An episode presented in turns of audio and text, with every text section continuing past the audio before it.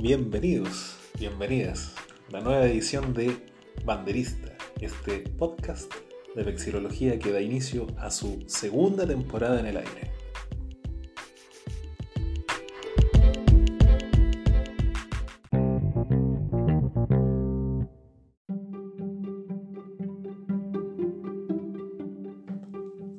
Saludar a todos, todas quienes estén escuchando este primer episodio de la segunda temporada de El Manderista, un podcast de vexilología en español. Aunque en el futuro podríamos considerar la inclusión de, otros idiomas, ¿eh? hay hartos proyectos que iré comunicando en el tiempo.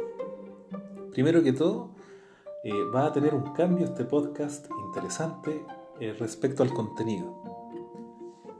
Primero, va a estar relacionado con un análisis, aunque más que análisis, una invitación a la conversación sobre algunas de las noticias que tienen relación con el desarrollo de la vexilología en el mundo. Ahora, el mundo es un lugar muy grande, así que vamos a partir por casa, en Chile. Si alguien que está escuchando este podcast tiene mayor información de lo que voy a decir, se lo voy a agradecer infinitamente. Tiene relación con una hermosa localidad que solo he podido conocer por fotos de la región del Biobío que es Quilaco. ¿Qué pasará en Quilaco? ¿Cierto? Que llamará la atención en el ámbito vexilológico. Algo muy interesante. Se hizo un concurso para diseñar la bandera municipal de Quilaco. Yo cuando supe esto, lo supe una vez finalizado el concurso. Como noticia, eh, llama mucho la atención y se agradece porque, si no me falla la memoria, el último de estos concursos fue para la bandera de la comuna de Fresia el año pasado. En ese concurso surge una bandera preciosa que aún no he podido ver en, detalle, en vivo y en directo, pero a quienes estén por Fresia, los mando ahí de, guías turísticos para que si pudieran ahí en lo posible compartir una foto o comunicar si es que la bandera nueva de Fresia está en uso. En su minuto hablaremos de estos concursos a nivel nacional. Lo que sucede en Quilaco es que se hizo la premiación en diciembre de los diseños de bandera las bases de la bandera yo las considero espectaculares, maravillosas. Se pidió una bandera simétrica, hubo muchas declaraciones necesarias en el diseño. Pero lo que no puedo averiguar hasta el día de hoy es el diseño definitivo. Lo último que se anunció por las redes fue que el diseño elegido iba a pasar por un diseñador gráfico que iba posteriormente a desarrollar la bandera actual de Quilaco. Interesante, no deja de llamar la atención. Mis felicitaciones de todo corazón a los y las ciertos gestoras de este gran proyecto que en la medida de lo posible debe ser replicado en las comunas de Chile. Así que desde ya tenemos este verano de banderas con una noticia muy bonita, muy interesante respecto a la bandera de Quilaco. Quedamos atentos y atentas a cuál será este gran diseño.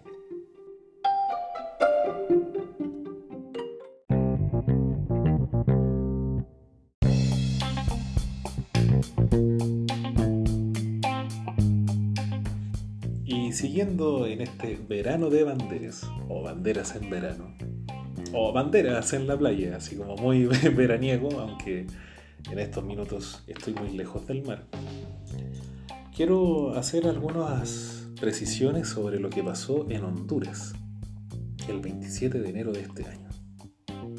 ¿Qué tendrá de importante a nivel vexilológico lo que haya sucedido ahí? Bueno, tiene mucho.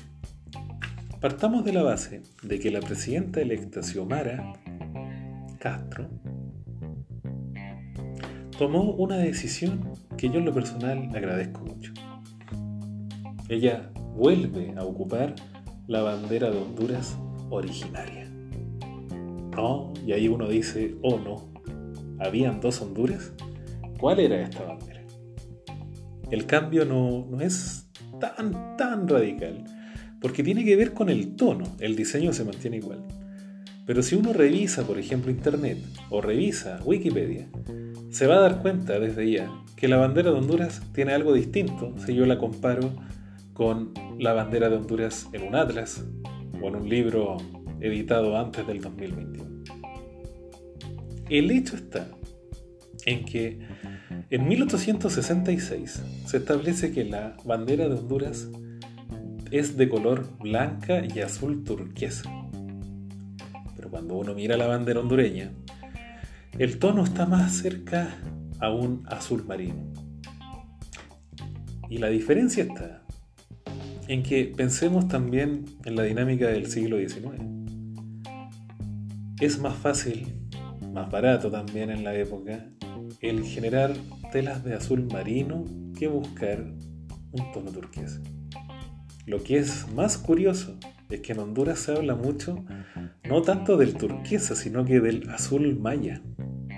El pueblo maya, uno, un pueblo originario de Honduras, es reconocido por su gran desarrollo artístico, entre muchos otros.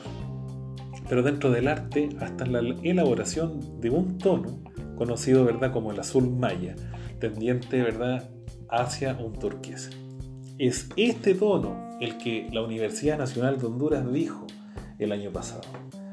Miren, nosotros vamos a ocupar esta bandera porque esta bandera es de azul turquesa. Y ahí el periodista deportivo, Rayleigh Maradiaga, le escribe un Twitter a Xiomara Castro diciéndole, presidenta electa, ¿le parece una muy buena idea volver a ocupar la bandera hondureña? Esto era un movimiento que en Honduras cada vez tuvo más adherentes. Y el punto es que lo lograron. ¿Cómo será que la presidenta incluso ahora porta la banda presidencial de color turquesa? Es un cambio interesante, positivo. Te invito a compartir en los comentarios qué es lo que te parece. Eh, revisa tus colecciones. Muchos vexilólogos me han dicho, oye, ahora no sé qué hacer con la bandera de, Honduras o dónde puedo conseguir la bandera turquesa. Es difícil, por lo menos acá en Chile, yo aún no la veo como disponible, pero confiemos, va a llegar o se puede mandar a hacer. Más temprano que tarde dispondremos, ¿verdad?, de la bandera de Honduras tal cual como debió haber sido. Ese es uno de los grandes argumentos que establecen quienes buscaron volver a la verdadera bandera hondureña y que a partir de ahora pueden disfrutar de ella. ¿Te gusta, no te gusta? Te espero en los comentarios.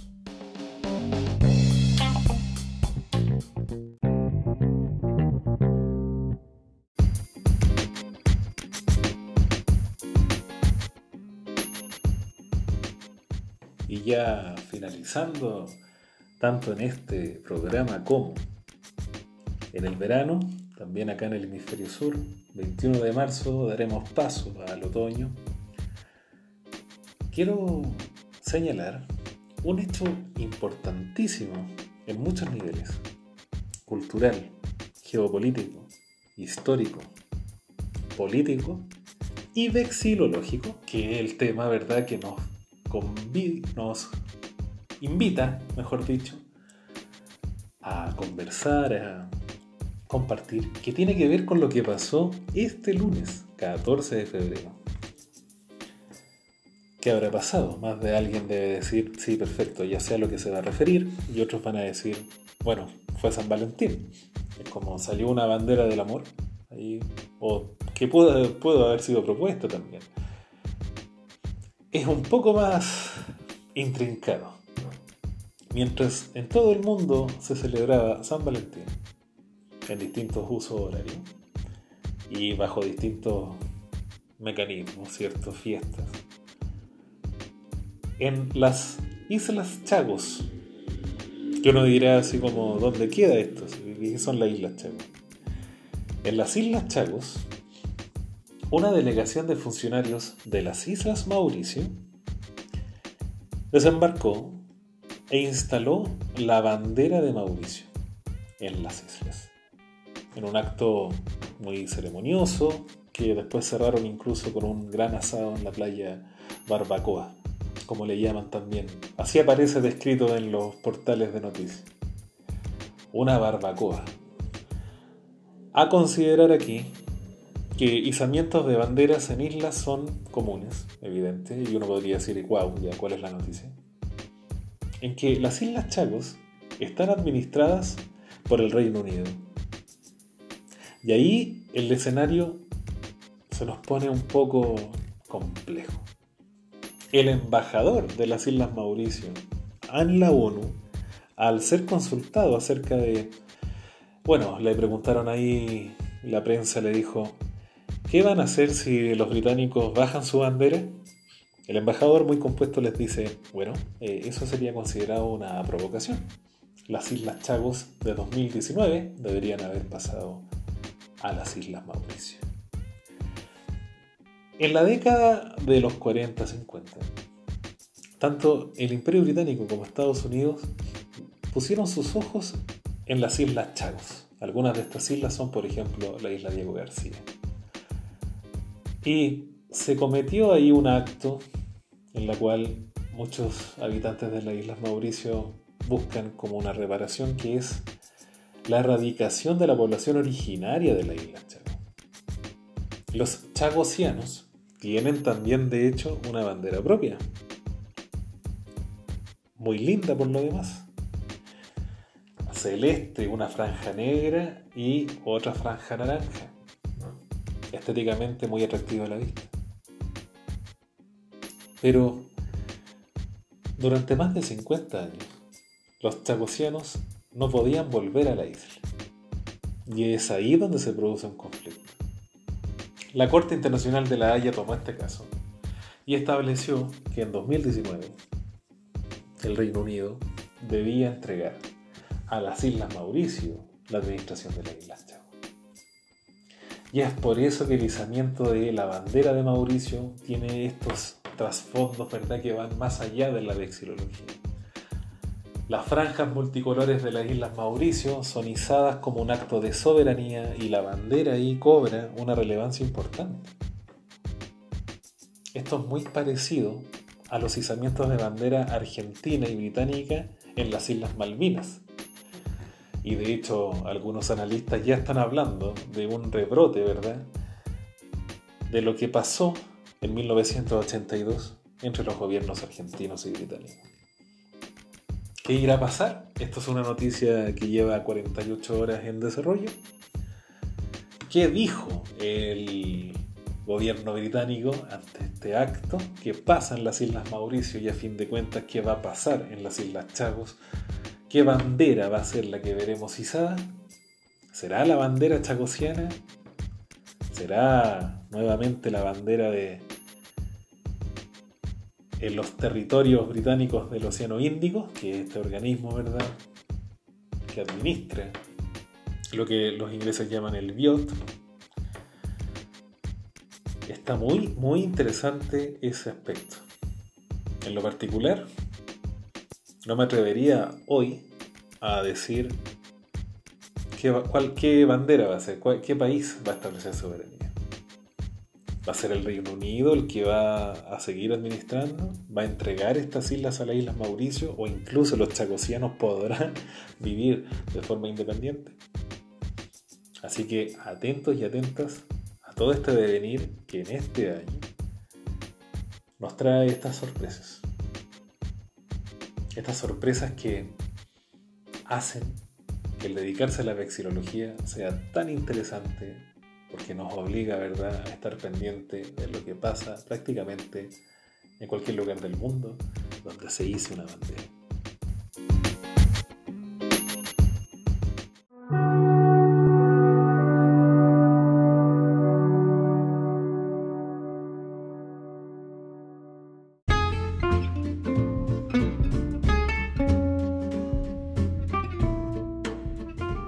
Y así hemos llegado al final del primer capítulo de la segunda temporada del Banderista, un podcast de vexilología en español. cualquier comentario, sugerencia, crítica por los canales formales de Instagram. También está la página web www.banderista.ml y de todas maneras, ¿verdad? También en Facebook a través de mensajes, correo electrónico banderista2020 gmail.com. Nos veremos en una próxima edición con nuevas sorpresas, cambios e incluso participación de otros connotados vexilólogos a lo largo del mundo. Hasta pronto y nos vemos.